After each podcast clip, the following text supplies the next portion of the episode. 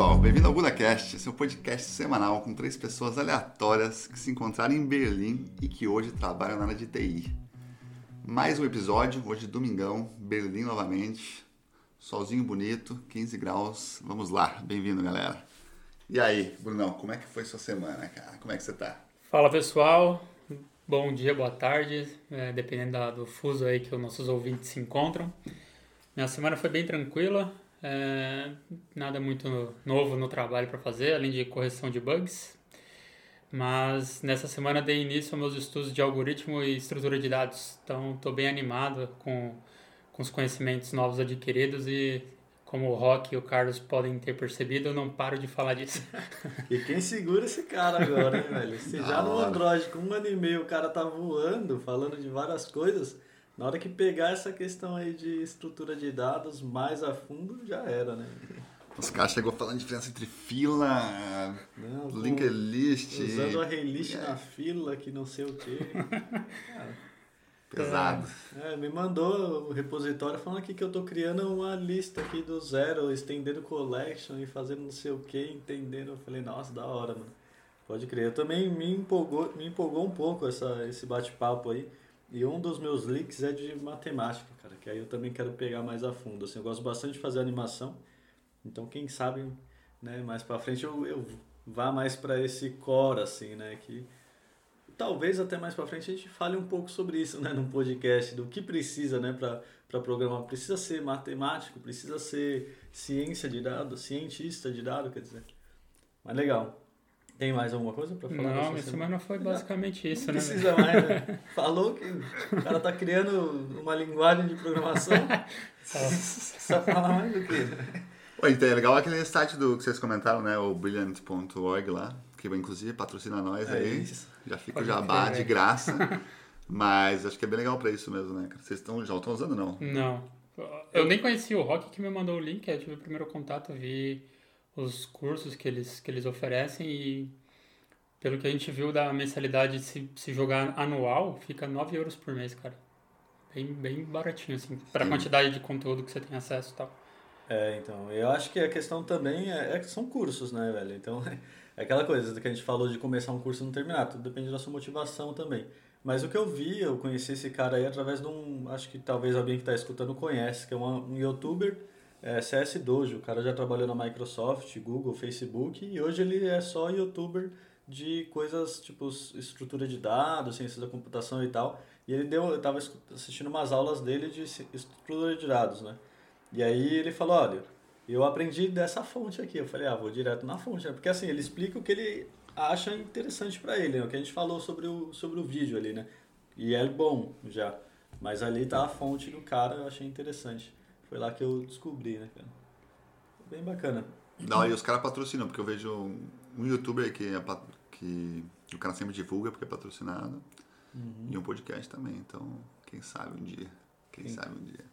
É isso, da hora. Então vou falar um pouco como foi minha semana. É, eu tive um refactor, tô no meio de um refactor bem grande lá, tá bem da hora. Eu comecei o refactor e é muito da hora isso, cara. Eu comecei o refactor falando sobre TDD né, falando não, implementando um TDD e já vi que implementei errado e deixei de lado, né? No começo aqui, no, nem sei se eu comentei em algum podcast aqui empolgadão, né? Ah, agora eu tô fazendo TDD, agora eu já falo que já não tô mais fazendo.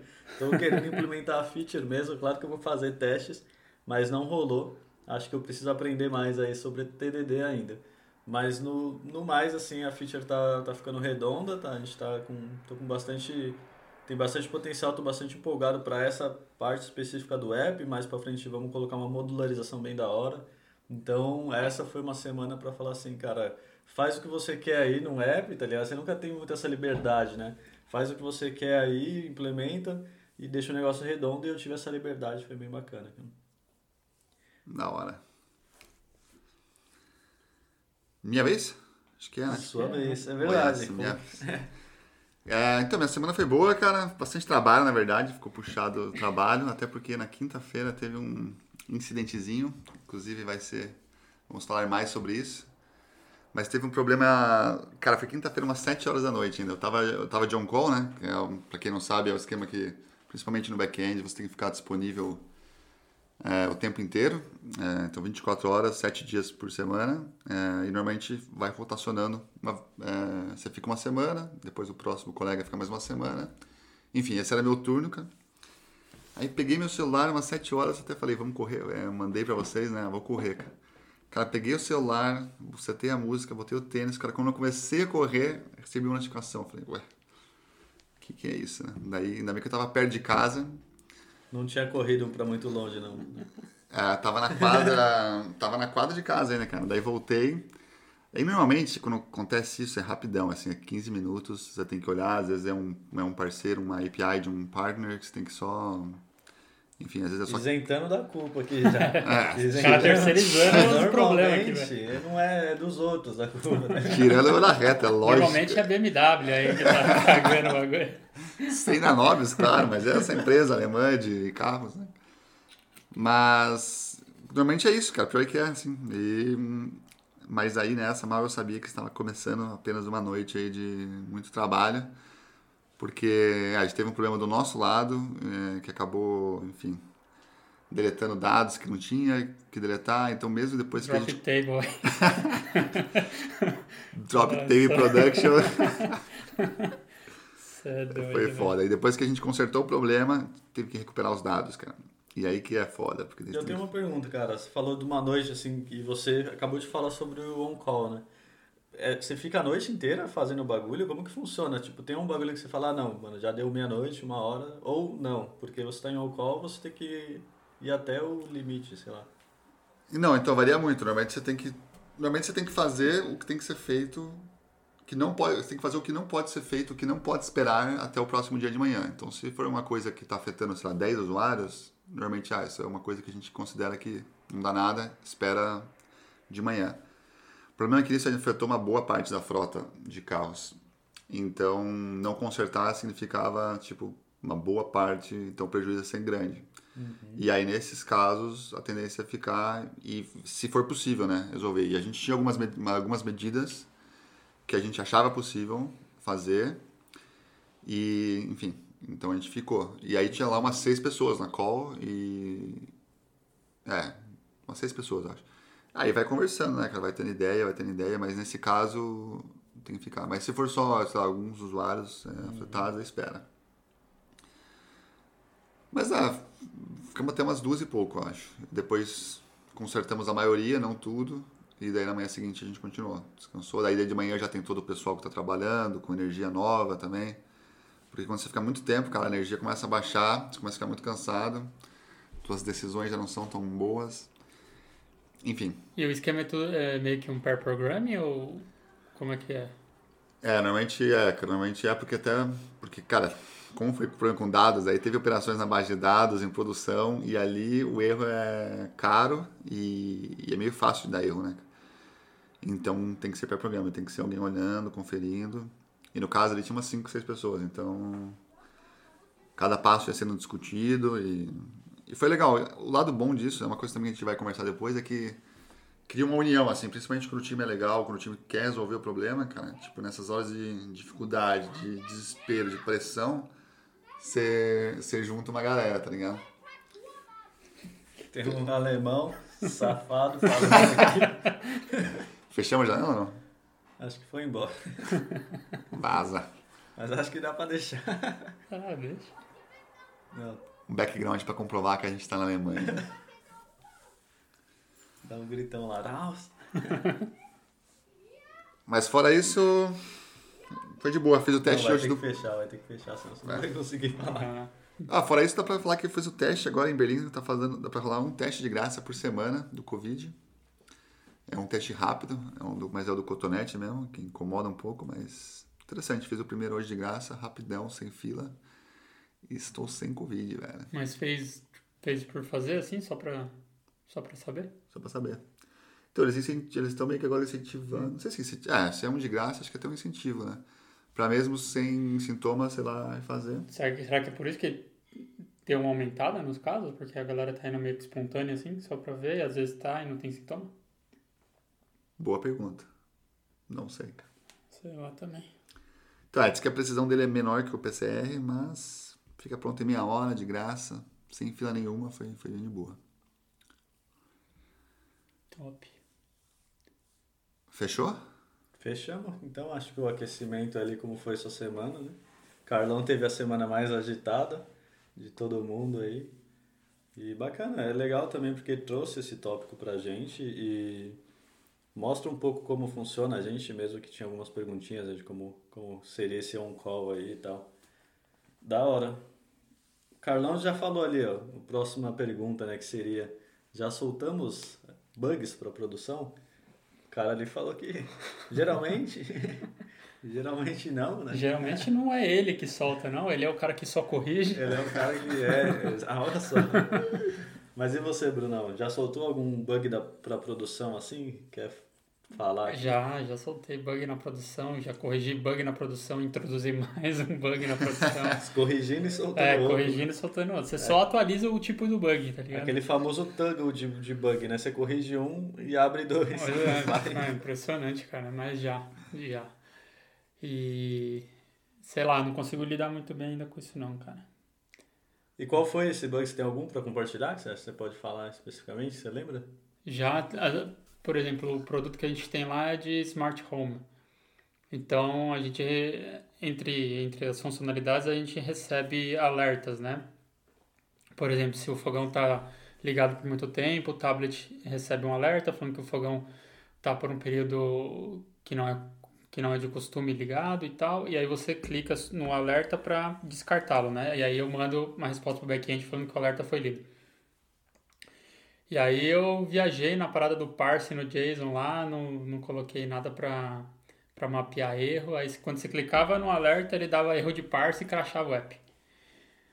E aí como o app como o app ele trabalha, não, ele não, eu- a gente não usa a Play Store, a gente usa o Relution, que é uma outra distribuidora de app.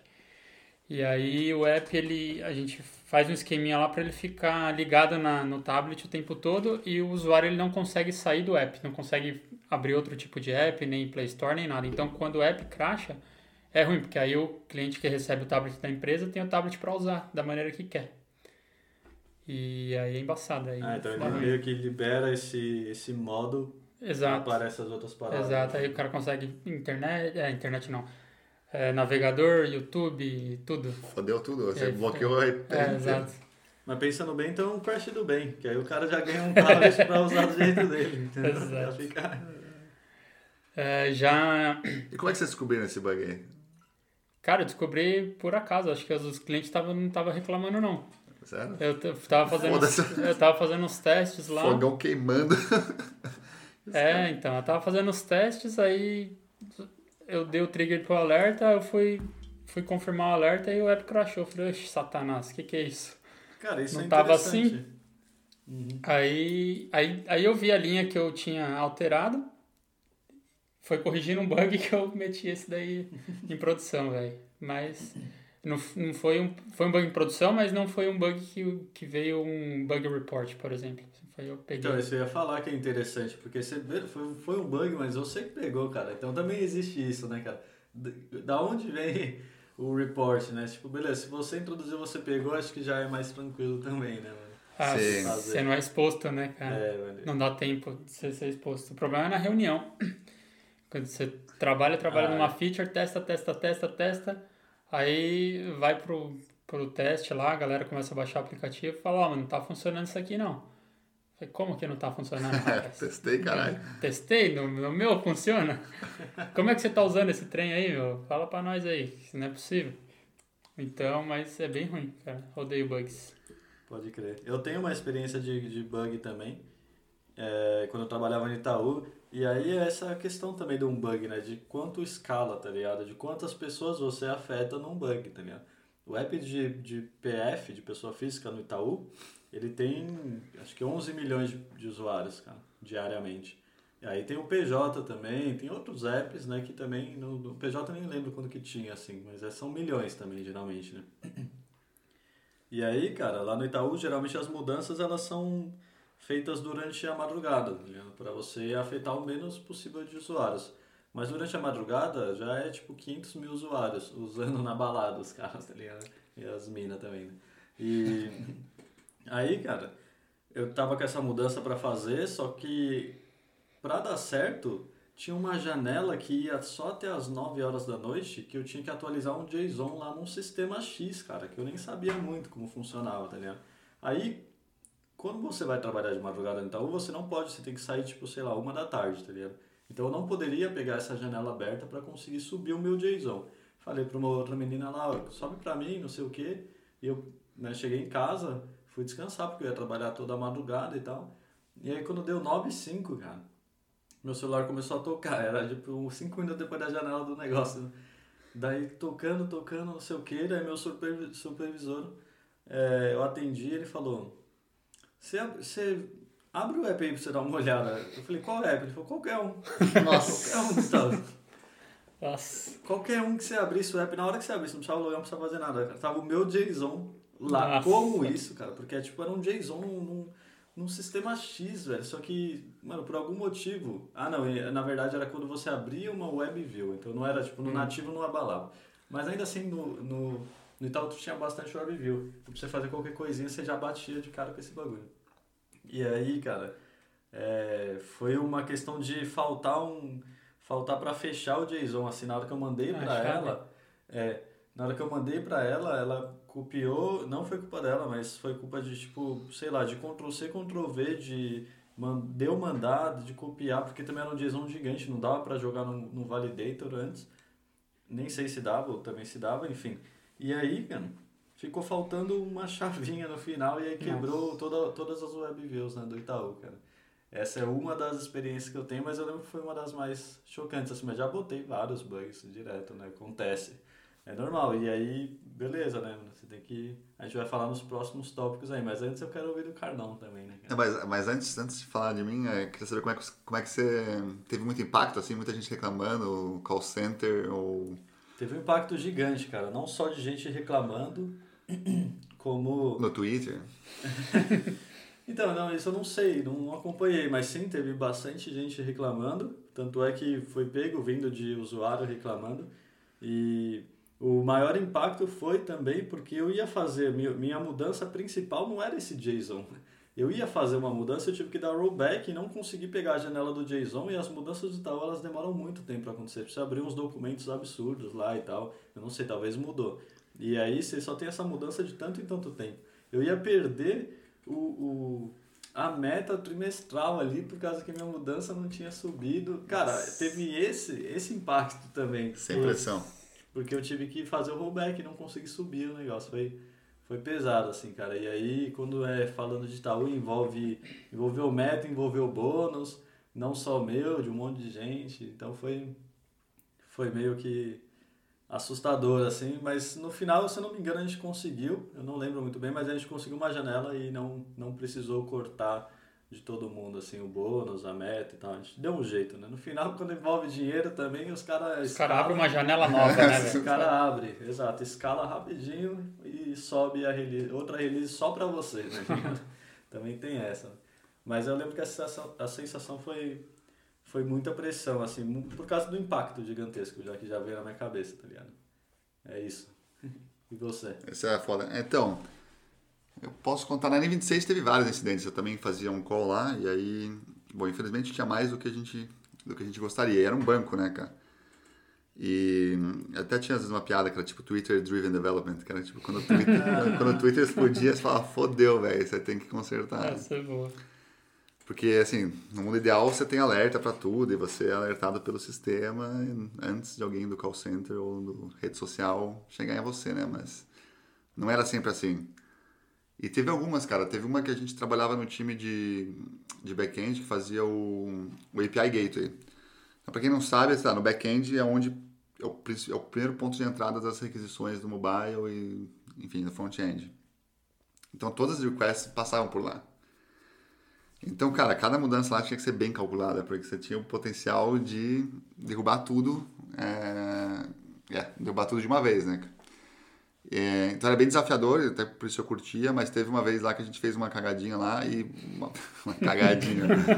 uma, beste, uma besteirinha ali qualquer. Coisinha pouca, coisinha pouca, mano. Tem uma história bem engraçada com essa de coisinha pouca, mas conta aí primeiro. Você. É, e pior que nesse caso, cara, é uma coisa muito. É um, de, é um detalhe que, cara, combinado com outras coisas, pá, derrubou uma, uma parte do app, não era o app inteiro. E lembro que era uma sexta, cara, então a gente ficou lá sexta também trabalhando nisso, tentando consertar. E, mas também era legal, cara, o espírito lá da, do time também era bem legal, assim, de tentar corrigir, se ajudar. E, e eu me lembro que a gente tentando consertar, daí já era sexta, né, cara? E sexta lá todo mundo já, tipo assim, cinco, seis, já abria uma cerveja, ficava tomando de boa. E aí o time que tava tentando consertar, que era tipo o responsável, puta pressão, mano. E a galera do lado, assim, ó, tomando uma breja, só olhando, tipo, oferecendo ajuda, mas, meu, na maciota, né? Os caras não era problema deles, né, cara? Mas era massa porque depois que você consertava, é, conseguia, enfim, fazer um workaround ali, dar um jeito de eliminar o problema, pelo menos temporariamente. Daí você já comemorava com todo mundo, né? Tinha a galera tomando uma breja e vendo os caras se ferrar, mano. Caramba. Os caras só gorando ali, velho. O cara, o cara fala, ah, essa função do cara nada a ver, velho. Os caras cara aqui, ah, tá fazendo cagada, olha lá, olha lá, olha lá. É foda, é foda. Aposto que era de mobile, tá Os caras que não tem. Não, mas assim, os caras, é, os caras ofereciam ajuda também, né? Principalmente outros times que poderiam ajudar, a gente que estava mais tempo na empresa, sabia de mais detalhes. É legal que tinha gente mais tempo, que já tinha mais experiência nesse no momento de um, de um incidente, cara, a gente que tem mais experiência, já lidou com isso, ajuda muito, porque o cara tá mais calmo. Uhum. Aí você vê, do, né? é, você vê do lado um cara que tá ali na empresa há cinco anos, tem um cargo maior, que é respeitado, e o cara tá calmo, nossa, faz, faz uma diferença grande, cara. E até um tópico que a gente pode conversar depois aí, que é um pouco da cultura da empresa, porque tem empresa que. Enfim, a gente vai falar, mas tem uma uhum. empresa que, tipo, não culpa muito, assim, como é, é a um finger point para uma pessoa, é, isso é prejudicial, né? Mas enfim, falaremos no futuro. Boa. Seguindo aqui então, mais ou menos a ordem de como colocar né, o bug, ou como você já colocou um bug, na verdade, como consertar né, um bug, né? Talvez existem, claro, talvez não, diferentes maneiras de consertar, né, e tudo, mas como que foi, Brunão? Explica um pouco aí, quando você tem um bug, você, o que, que você faz assim para consertar geralmente? Então, é, lá na empresa é meio peculiar, assim, pelo menos as histórias que eu escuto do Rock ou de outros desenvolvedores que, que manda hotfix e já manda para produção para corrigir o bug, lá os caras seguram bastante a release, cara. Então, se tem bug em produção, eles abrem um ticket lá no Gira, aí você fica igual um retardado mental lá, cheio de, cheio de culpa, falando, puta, esse bug, bug, bug, bug, bug. Aí você fica se matando o dia inteiro para consertar o bug, aí você conserta o bug, sobe a release, tipo a versão, aí ninguém aprova. Fica lá, tipo, uma semana. E o bug em produção rolando, velho. Então. Mas por que ninguém aprova? Sei lá, mano. A galera lá é meio, meio devagar demais, cara. Pra dar o. Pra, pra soltar pros clientes. E quando solta, também não solta pra base inteiras. Eu não entendo muito, não, cara. O que, que, que rola lá, não. Aí a galera fica esperando. Fica segurando release, aí você vai produzindo novos, novas features, aí você solta nova release, aí com mais bug, né? Porque você tá, tá produzindo novas features. Então fica uma bola de neve, parece que você nunca acaba soltando uma release, porque sempre vai e volta, vai e volta, vai e volta. Mas geralmente é um ticket, aí você vê o erro, debuga lá, vê o que está de errado e conserta e sobe uma nova versão. Não sei se era essa. Não, é isso. Eu acho que, respondendo um pouco de lá, eu acho que falta um pouco de processos, né, cara? Tanto de release né? Quanto de hotfix. Falta, né? cara, mas o problema é o seguinte, de lá, tá ligado? Por exemplo, você soltou uma feature, beleza, aí estão testando a feature, aí acharam, acharam um bug que já tá em produção, tá ligado?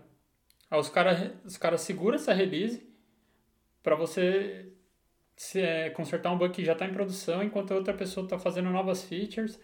Ou seja, essa release contém o mesmo bug que já está em produção, mano. Solta a release com a nova uhum. feature, com uma melhoria a mais do código, e abre outro hotfix para consertar o mesmo bug, porque não tem diferença, velho. Você soltar essa release e depois consertar o bug.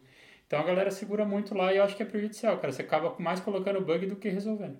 É, então vou falar um pouco do meu, assim, de como consertar e talvez não só como consertar, como prevenir, talvez, né? Acho que a gente não tem esse, né? De prevenir, consertar. Eu acho que é meio que uma blindagem, assim, né? Que você, você precisa ter alguns processos que te blindem contra o bug, né? Ah, vai acontecer, mas existem várias coisas, né, cara? Primeiro é essa questão de por onde chega o bug, né? É, tem que ter um crash analytics ali, tem que ter uma coisa reportando para você que existe, pelo menos no mobile isso, né? Reportando para você que tem um bug ali, e aí você consegue tomar algumas decisões, né? Isso já ajuda pra caramba. E, e aí por isso que vem o como consertar, né? E o Carlão até falou um pouco, né? De analisar para ver qual o tipo de bug, quantas pessoas tá rolando, e a gente tem um processo de hotfix que é mais ou menos o que você falou, cara. Tá tendo problema, tá para 100% dos usuários. O problema ele é corrigido cirurgicamente, cara, com mínimas linhas possíveis. É, é isso, corrige isso e já solta para o mesmo número de usuários. O problema do mobile, em comparação com o back-end, é a questão de versão, cara. Porque, por exemplo, está na versão 1 esse bug do aplicativo. Você vai atualizar para a versão 1.1, digamos assim, né? Não estou falando sobre os números de versões aqui, né? Só um exemplo. Sim. Quem está com a versão 1, se o bug for crítico, você vai ter que forçar essa pessoa a atualizar o aplicativo. Isso também é um estressinho meio chato para o mobile, porque se ela não atualizar, o bug não vai ser corrigido. Então, é, isso é uma coisinha mais, mais chata agora. Para o Android, né? Recentemente foi lançado o In-App Update, que a gente está até implementando lá no, na ShareNow, que acho que facilita um pouco. Tudo que acontecer dentro do app, você não precisa ir para a loja para fazer e tal, já dá uma, uma ajudada assim, né, para o usuário. Mas então, como consertar e como evitar, acho que é se blindar de, de, ali, de recursos, de processos, né, de, como posso falar, de, de coisas, né, de release... É, etapas, né? De etapas, né? Processos, tudo que vai te ajudar tanto a subir com menos bug e quando tiver um bug é o que fazer. Que você segue essa segue esse passo a passo sim, provavelmente aí vai entrar no próximo passo de de culpa, de não sei o que, não que você se isenta da culpa, né? A gente vai falar mais disso mais para frente, mas pelo menos você sabe que se aconteceu foi o, não foi, foi o processo que falhou, né? Em algum momento ali, né? Mais ou menos. E do back-end, como que funciona, Carlão, para consertar um?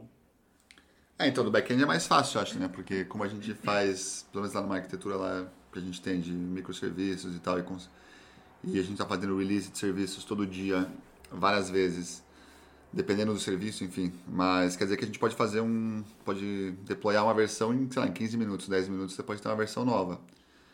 Então isso facilita você fazer um hotfix rapidamente. Até por isso que é o back-end que normalmente fica em on-call, né? Porque a gente, se der para consertar no back-end, normalmente as empresas preferem consertar no back-end, né?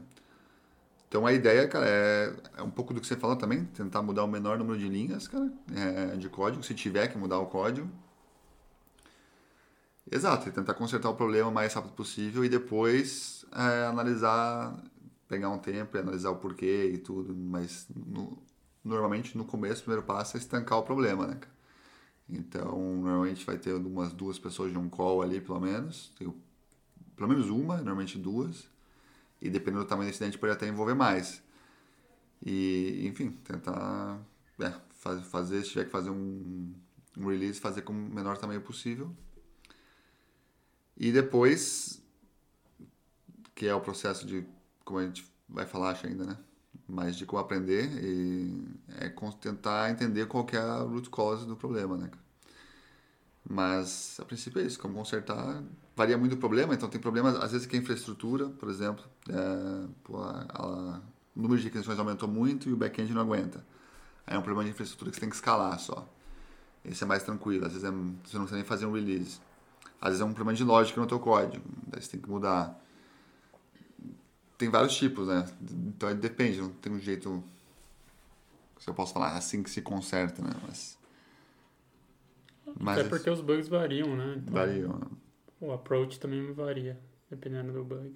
Cara, isso é uma coisa de. A gente tá falando sobre colocar bug, consertar bug, e aí eu lembrei de quando eu tava preparando minha palestra sobre MVI, cara. E aí o, todo o conceito do MVI ele é baseado numa fórmula matemática, tá ligado? Aí eu não vou saber falar e é justamente isso por, por causa disso que eu quero estudar mais matemática. Mas aí o cara fala exatamente isso, cara. Ele fala matemáticos. Matemáticos, é assim que fala, eu acho, né? Eles não conhecem bugs. Né? A matemática, cara, não conhece bug. Programação é muito, muito voltada a matemática. Se você for pensar, até mesmo uma arquitetura, ela é um pouco voltada à matemática, que é o que ele né, quando eu estava preparando ali dos artigos que eu li.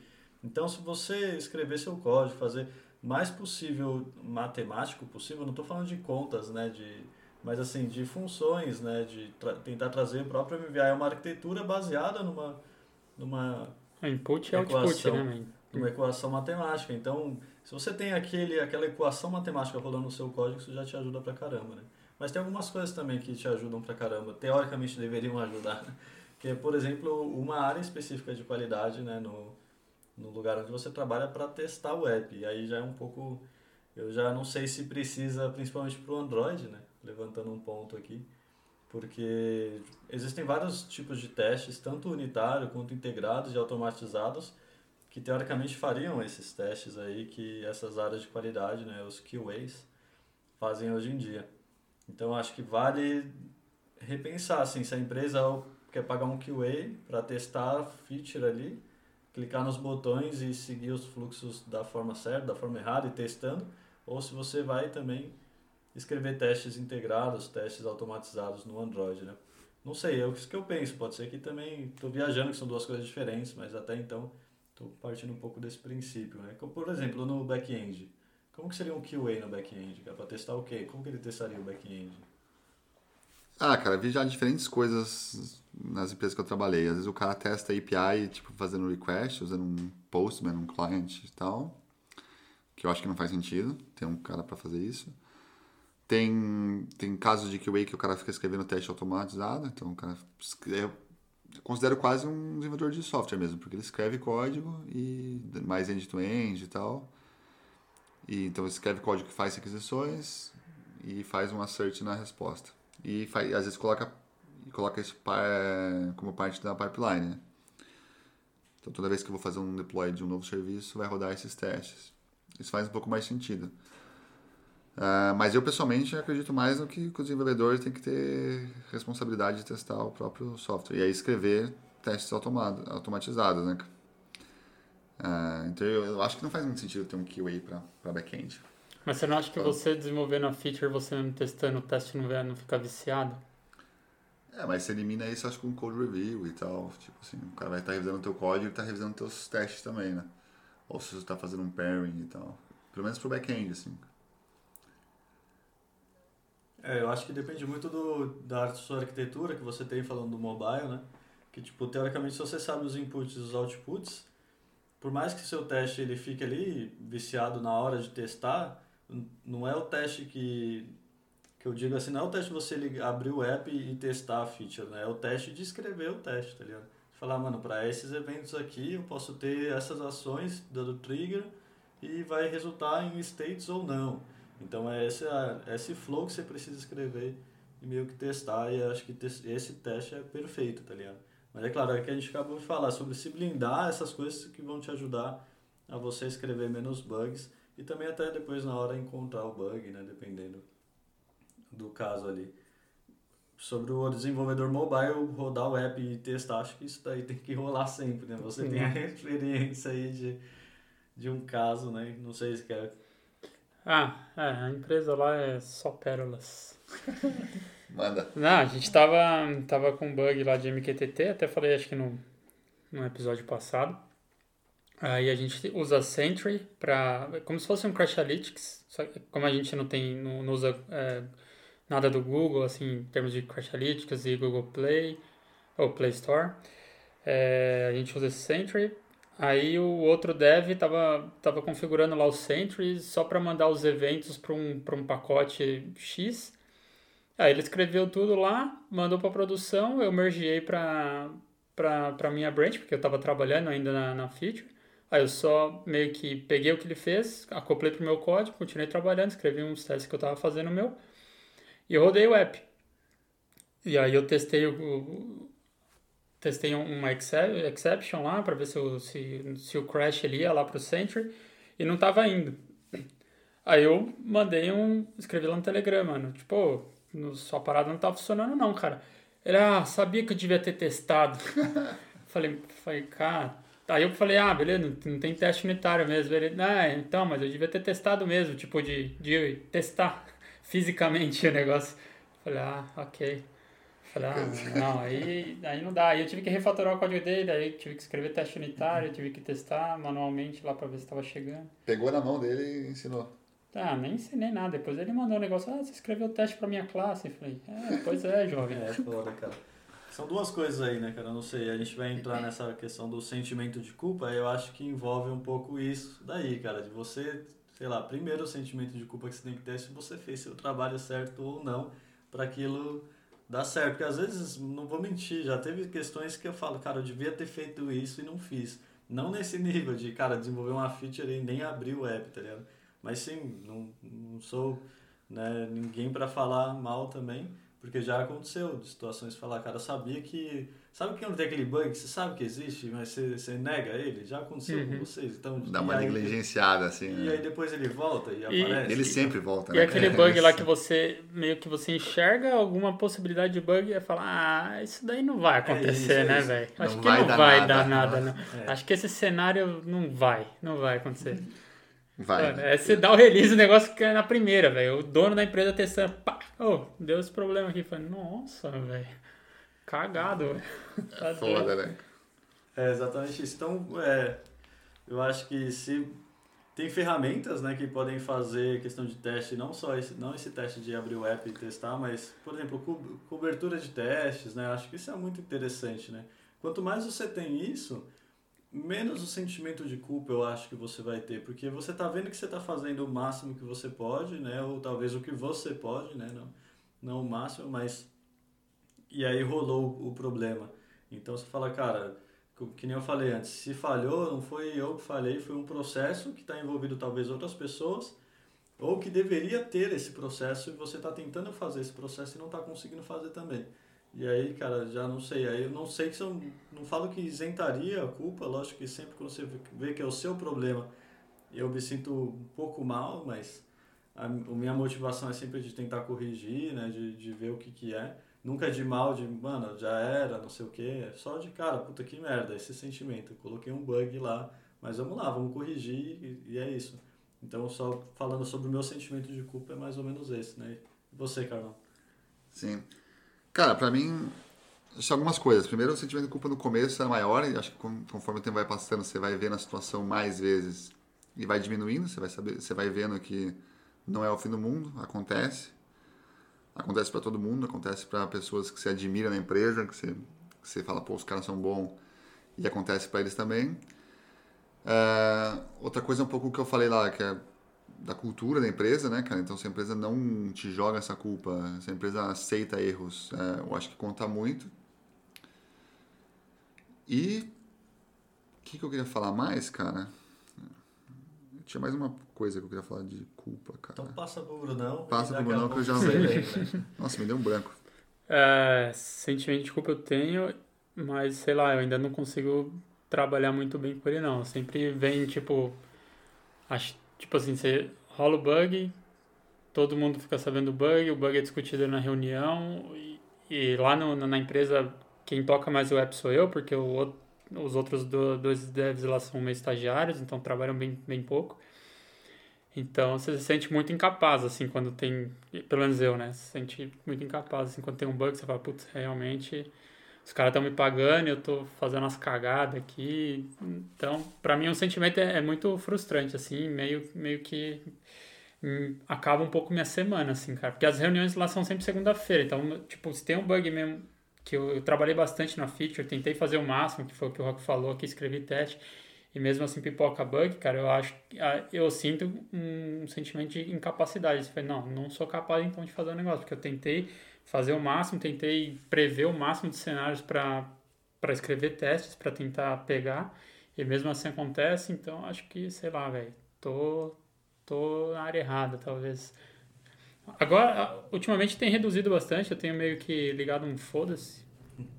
A dica da semana. Da né? foda-se. É, tipo, a sutil arte de ligar o foda-se, né? O é. livro lá que o Carlão leu ali também. Porque realmente você começa a olhar, cara, todo mundo escreve bug, todo mundo é. acontece bug, então você não é o único é, que vai fazer, não é a primeira e também não vai ser a última vez. Então, sei lá, tenho, tenho conseguido aos pouquinhos lidar um pouco melhor com essa situação e meio que tacar um foda-se aí também. Falar, ah, foda-se, também vou. Porque aí, eu, lá na empresa principalmente, você fica muito grilado Aí você trabalha que nem um maluco para consertar tudo e os caras demoram duas semanas para liberar a release Sim, que conserta é. o bug. Então, não adianta nada. Não adianta nada também esse, essa pressão toda que você se impõe, não é nem que a galera te impõe, né? Pode crer. Sim. Antes do Carlão falar, eu lembrei de uma coisa, só rapidão. Você lembrou do seu, já? Lembrei, mas manda bala. Boa. É que você falou. E aí é muito interessante, cara. Aí você que está entre dúvida entre front-end, back-end mobile, pelo menos entre back-end e mobile, leva isso daqui em consideração. eu sempre falo que front-end é mobile, né, o desenvolvedor Android e iOS, é a gente que bota a cara a tapa, cara.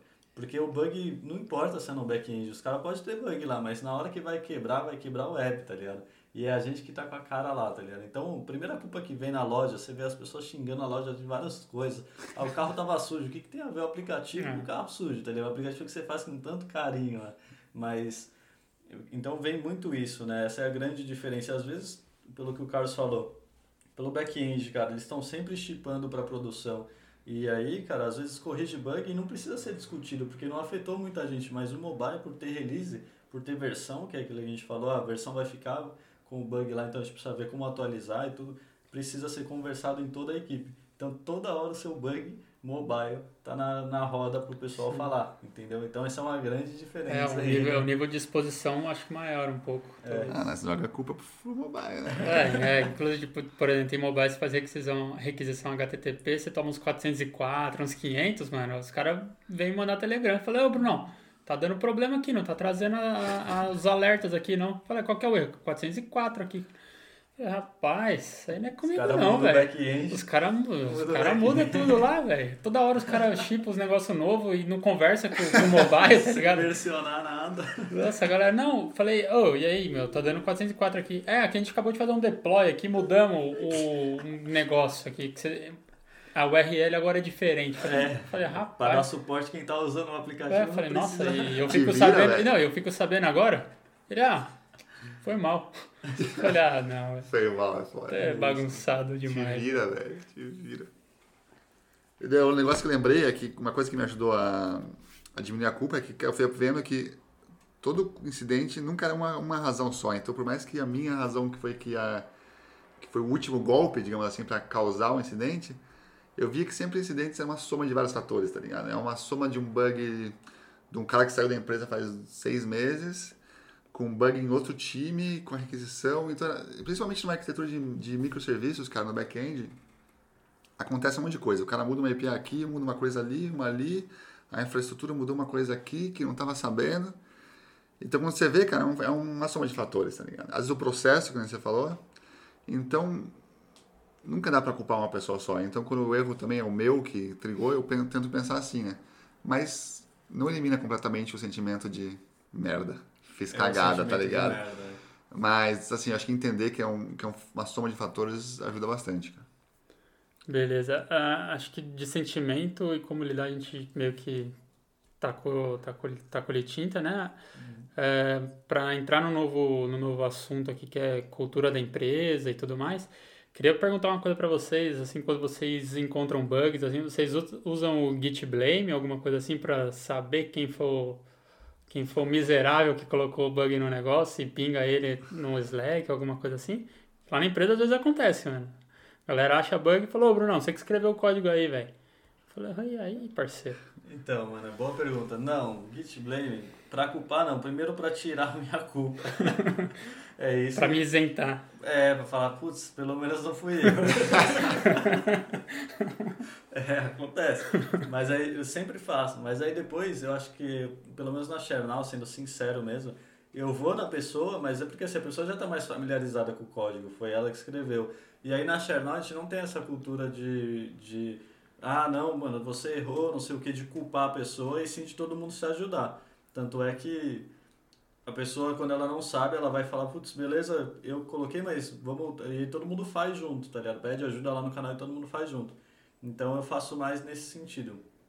Vou falar pra pessoa, porque talvez é mais fácil para corrigir e, e flui naturalmente, tá ligado? Não de culpar, não. Mas realmente, quando eu vejo que não sou eu, é aquele sentimento, putz, não, sou, eu. é, pode crer. Cara, a gente faz isso, meu, mas assim. É mais pra tentar resolver o problema mais rápido, cara. Se você sabe quem fez e a pessoa tá lá, não é quem fez, é quem mexeu no código uhum. ultimamente, a pessoa vai, pode ter mais informação.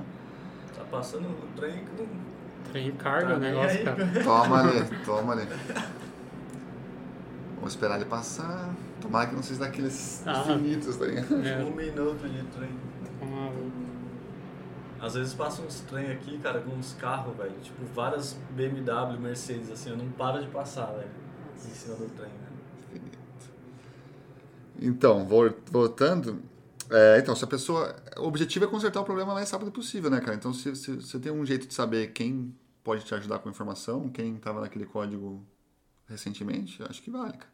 E daí, lógico, que depende de como você chega na pessoa, né? Você fala, ó, tá aqui, ó, vi que você que fez a cagada, me ajuda. É um jeito, não o melhor, né? O outro é você, ó, temos um problema aqui, eu acho que você sabe dessa parte do código, me ajuda aí. Ah, que já rolou, tipo assim, ó, estamos com um problema e o código é seu aqui que eu tô vendo. Então, essa maneira É. de falar já é foda. Na É, verdade, eu bastante. tava lembrando até da ShareNow, cara, como funciona. A gente nem fala, tipo, chega pra pessoa e fala. A gente fala, ó, tem um problema e tá na classe tal, esse- e monta o ticket com todas as informações. Geralmente todo mundo vai pra ver, e aí a pessoa levanta a mão, eu que coloquei, eu já sei como corrigir. E é meio assim, não é que chega, olha, você que fez. Eu acho que isso também é legal, lembrei agora. Não, não chego diretamente na pessoa, a gente chega no canal do, de Android fala, tem um bug e tal, criei o ticket, essas são as evidências, esse é como reproduzir, e aí quem, geralmente o pessoal dá uma olhada, e aí quem colocou o bug já, já fala, olha, eu sei, fui- nem fui eu, fala, ah, eu sei como corrigir, e já corrige, meio natural, nem fica essa de quem foi, tá ligado? É, mas isso mostra que a cultura é saudável, até porque se a, pessoa tem, se sente à vontade para falar, ah, fui eu, eu que mexi, é, mostra que a cultura é boa, cara. Porque tem, tem lugar que o cara não sente, nem se sente à vontade, né? Tipo, ele fica com medo, né? Então é uma coisa legal. Chernal é top. Patrocina nós. Patrocina nós. Patrocina, né? patrocina os dois, já tá patrocinando. Tá patrocinar eu aqui, velho. Tem vaga, hein? a gente abriu vaga pra Júnior agora, cara, eu tava montando a descrição lá de vaguinha pra Júnior. É nada. É verdade, pô, É mesmo? é verdade. Vixe. Acho que eu vou cair pra dentro, velho. Será? velho? Tem que treinar meu inglês aqui. velho. Ah, você tá falando, lá. É, tá, tá, tá contratando o Júnior lá agora. Mas beleza, eu acho que também a questão da cultura da empresa não é nem só de cultura de, de não culpar. Eu acho que a cultura da empresa tem que vir em cima de qualidade, né? Que é o que a gente falou. Se a empresa não te dá, tá te dando espaço para você colocar coisas que vão te blindar, provavelmente ela vai te dar uma, vai ter a mesma cultura de te culpar depois. Né? É meio, meio automático, assim, pelo que eu vejo. Agora, se rolou todo um processo, já não tem nem como ser culpado, mano. Porque se já tem todo um processo, já a cultura de culpar já não existe mais, cara. Mais ou menos. Sim, é- porque o problema da cultura de culpar é que o cara fica com medo de arriscar também, né, cara? E aí, se você quer uma empresa que inova, né, cara, que tenta coisas, que faz coisas que também é rápida no mercado, você pode também enfiar um monte de processo que você vai diminuir o número de incidentes, mas você fazer um release de uma feature demora três meses. Aí qual que é melhor, né, cara? Talvez é melhor ser mais rápido e ter alguns probleminhas, alguns incidentezinhos aí, do que ficar demorando. Então é um balance, né, cara? Mas, enfim. É culpar em, de qualquer forma eu acho é muito prejudicial para a empresa. cara. É, cara, e uma coisa só rapidinho, falando já que a gente tá falando sobre cultura da empresa, de bug, não sei o que, a é a primeira empresa que eu trabalho que o Crashlytics da ShareNow é acima, crash, é free user é, Crashlytics lá, como fala? User crash free lá, que não tá crashando na mão do usuário, né? É uma, então, 99 ponto, se eu não me engano, 60 não tem crash nenhum, Caraca, cara, do, do app inteiro, velho.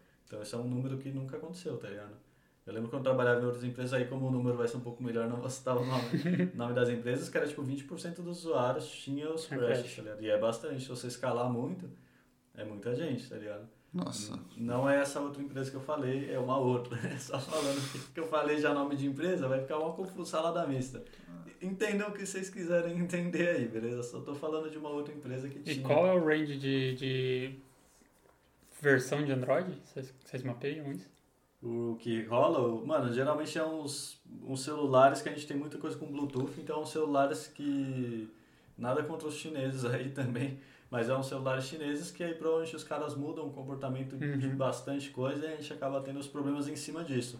Mas assim, de, de código mesmo, nosso, é uma coisa de se orgulhar, assim, que o bagulho acontece bem. Quando os crashes acontecem, a- desse, dessa pequena porcentagem é relacionado a alguma coisa nativa do Android que a gente está tentando fazer e não consegue. Por causa desses celulares hoje de Android que os caras podem mudar tudo, tá ligado? Ah, vou botar a culpa nos outros também agora.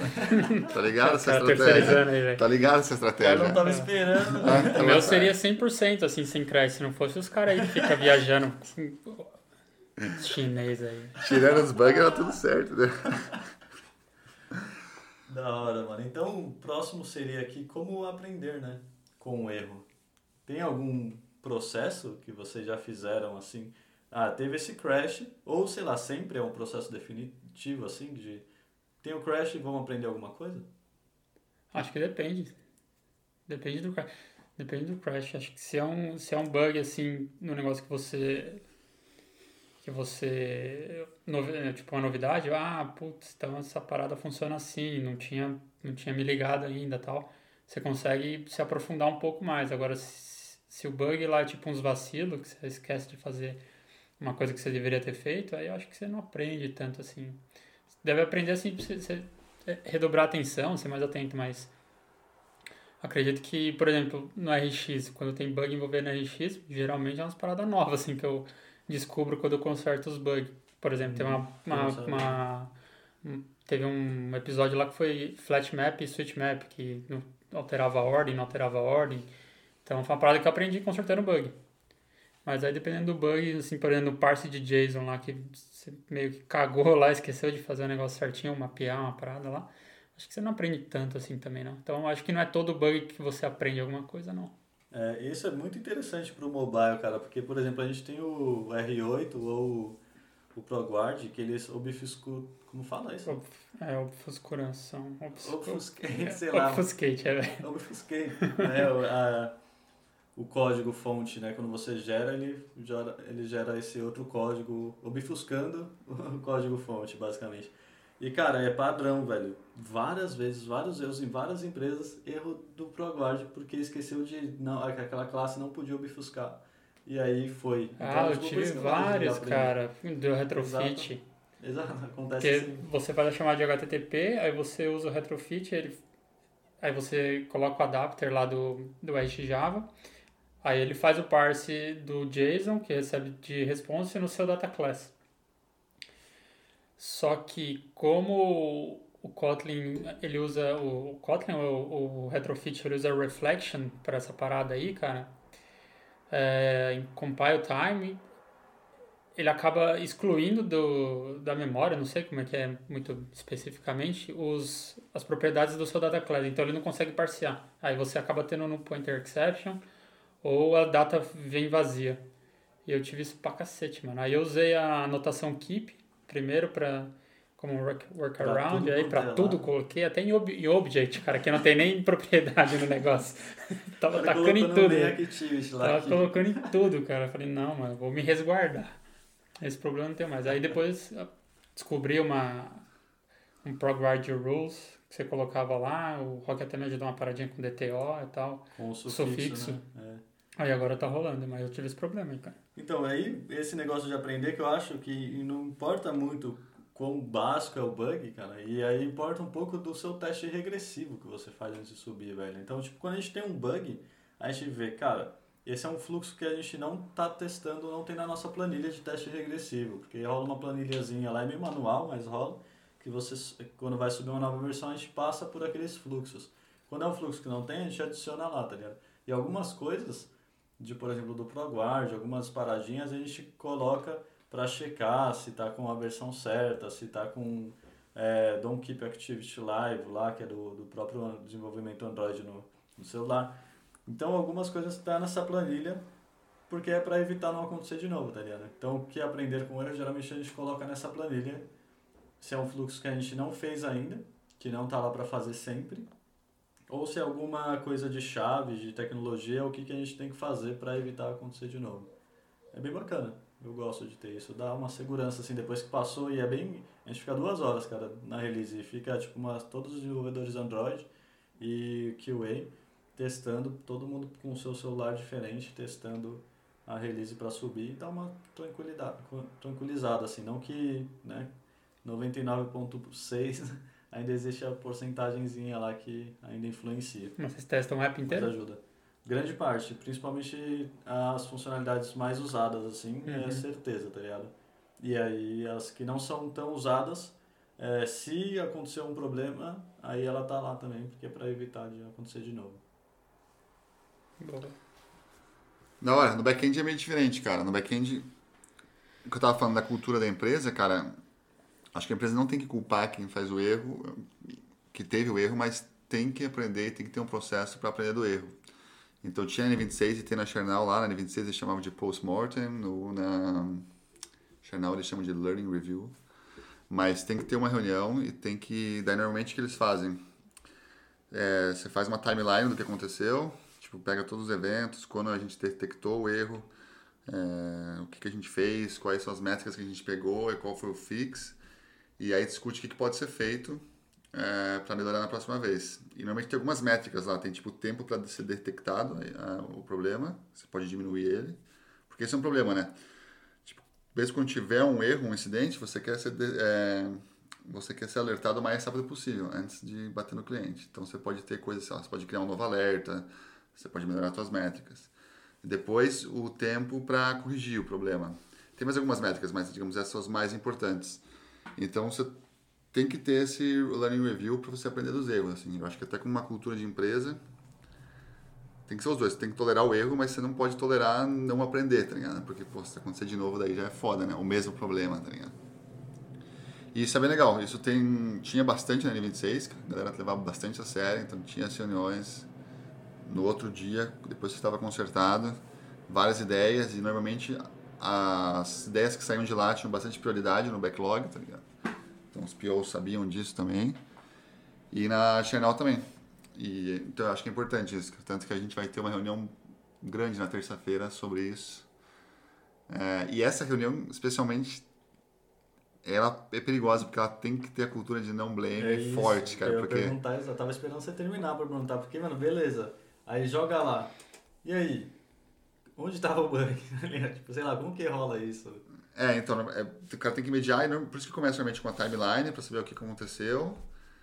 E daí você não pode falar, ah, aquele time, é só aquele time consertar, é só aquele time não fazer mais cagada. Não, você tem que tipo, ter ações, normalmente tem várias ações. Porque, como eu falei, nunca é só um problema que gera aquilo, então tem várias medidas que você pode ter em vários times é, para consertar. Então você. E vai muito, tipo, várias das dicas são, tipo, você tem que codar de um jeito que, mesmo que outro time falhe, mesmo que outra coisa falhe, o teu, o teu software, teu serviço consegue é, recuperar de uma maneira legal. Não dá um crash no teu serviço. Então, mesmo que o outro time tenha feito cagada, sempre tem alguma coisa para você fazer no teu serviço, tá ligado? E, mas enfim, né, não é fácil porque é coisa de cultura, assim, você não, não é só falar, você tem que fazer realmente. Esse meeting tem que ser sem. Na, na, na, na N26 os caras falavam no começo, olha, vamos fazer learning, all post-mortem, vamos lembrar aqui que não é uma reunião de blame, não é para culpar, para reforçar isso, né?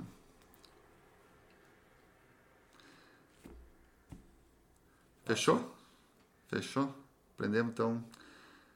Acho que já deu o tempo também, né? 58 minutos de gravação. É, acho que é bom. Vai ter uns cortezinhos, mas a gente pode até comentar a última ali, talvez ou não. Vocês cabem? Pode ser, mas é com vocês dois, velho. ah, vamos passar rapidinho então. O que, que vocês acham que, conforme você vai ficando, tendo mais experiência, vai ficando mais sênior, digamos assim, você comete menos erros, comete menos incidentes ou não? Devido ao tempo, falarei rápido. Eu acho que não, cara, porque duas coisas eu vou explicar o porquê eu acho que não. É, o sênior eu acho que escreve mais, mais código, por isso tem mais bugs do sênior. É claro que depende muito do, né, o pleno também vai escrever, mas geralmente a base do projeto, o sênior que bolou a arquitetura, bolou tudo, então os bugs vão estar ali também escritos, né? E segundo a questão do júnior também, quando você está começando e tal, é muito, ah, você escreveu, vai ter muitos mais reviews, vai ter muitas coisas em cima disso, tá ligado? Então eu acho que se você for tentar mensurar, eu acho que talvez o sênior escreve mais bugs até do que um júnior. Pode ser. Cara, é, eu não sou sênior, mas eu tenho. É, depende da empresa, né? Tem sênior na empresa também que fica mais em reunião do que escreve código. É verdade. Aí, não sei, acho que deve ser relativo, mas o seu ponto é válido. O sênior, ele acaba estruturando mais o projeto, escrevendo alguma coisa mais relacionada ao core é, do código, assim, pode até que o bug do júnior seja influenciado pela estrutura mal elaborada do sênior.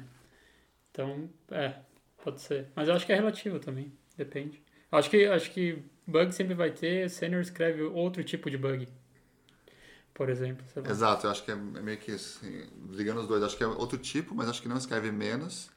Até porque, teoricamente, sênior teoricamente lida com problemas mais complexos. Vai ter coisas mais incertas e vai ser um lugar de errar mais, né? Teoricamente, o júnior vai pegar problemas que já são bem dominados. Então, mais, mais, assim, mais fácil de você seguir passos e dar certo. né?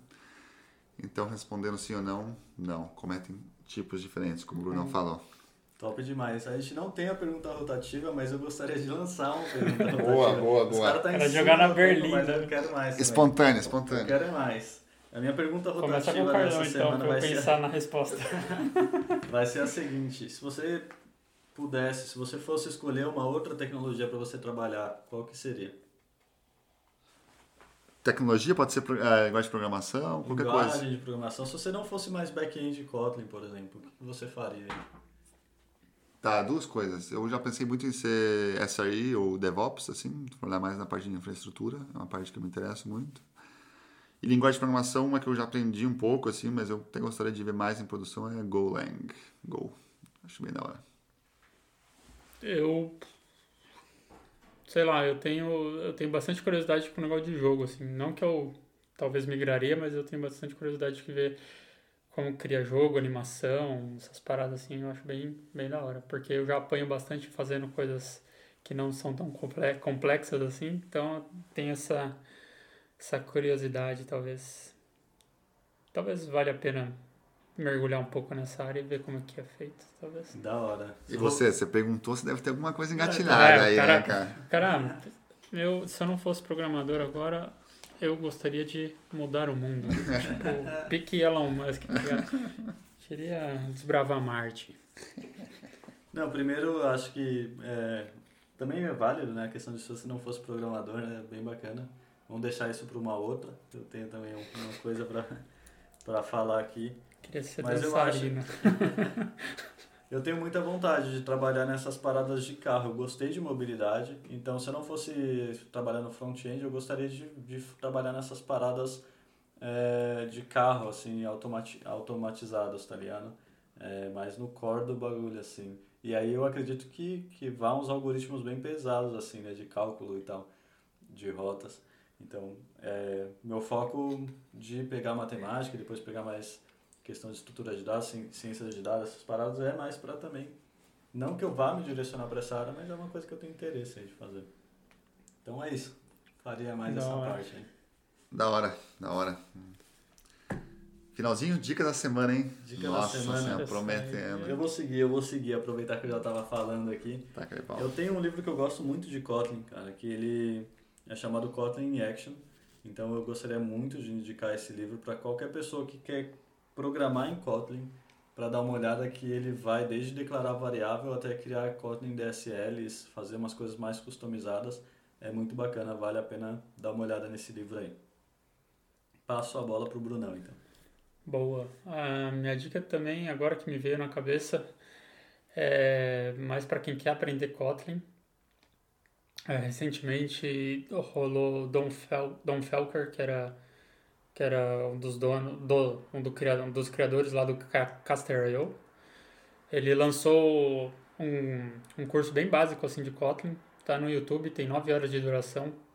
Tá bem legalzinho, de graça, e na descrição do, do vídeo do YouTube tá tem um índice de tudo que é abordado nesse, durante essas 9 horas, você clica, vai direto pro time do, do vídeo, assim, tá bem, bem estruturadinho. Da hora esse, né? Então, eu acho que, sei lá, pra quem tem curiosidade, assim, tá, é bem didático, você consegue, só com IntelliJ você consegue fazer, lá não precisa nem de Android Studio nem nada, porque tem é um- bem, é bem básico, a estrutura de dados e tal. É bem legal. Isso tem um peso absurdo, né? Porque geralmente a pessoa vai atrás de um curso de Kotlin, mas esse é o cara aqui da a criação do, do- da parada, né, velho? Sim. Então, da, do Caster.io lá, né? Mas, enfim, é um peso bem, bem grande, assim, pra galera dar uma olhada. E aí, Carlão? Da hora. Eu vou recomendar um livro, chama Release It. É, não sei se tem em português, mas é um livro bem legal, cara, que é, é bem relacionado ao tópico de incidentes, porque ele é um livro que dá muitas dicas de como escrever um software mais resiliente, cara. Então, a ideia dele é que, cara, por mais que você faça QA, por mais que você teste, é na produ em produção que a- o mundo selvagem, a realidade acontece, velho. É lá os usuários vão fazer coisas que você não vai conseguir prever. E você tem que escrever o código. Enfim, ele dá várias dicas em várias layers, assim, cara. No protocolo HTTP, em coisas mais low level, mais high level, de como você escrever o código com dicas, tipo, práticas para conseguir reverter falhas e ter menos impacto pro, pro, pro, pro cliente ou pro sistema que você está desenvolvendo. Então é bem legal, cara. Tem várias dicas, eu aprendi bastante com ele. Cara. E é um livro que eu tenho em casa, é aquele livro que às vezes você consulta só uma parte, assim, não é um livro que você tem que ler de cabo a rabo em uma pegada, mas, enfim, tem vários capítulos lá e é, é bem massa. O cara, mano, pegou aqui e falou, vou dar uma dica específica do episódio. Bom demais, hein, cara, da hora. Vou querer dar uma olhada nesse livro aí, cara. É amanhã, amanhã pra reunião do. Amanhã, né, que tem a reunião do, do bug lá que falou? Terça. Terça. Terça. O Carlão vai trazer o livro e jogar na mesa, velho. Ah, Vamos abordar agora o capítulo 4 do livro. Leia. Bom Boa. demais. É isso então, né? Fechou. Fechou, né?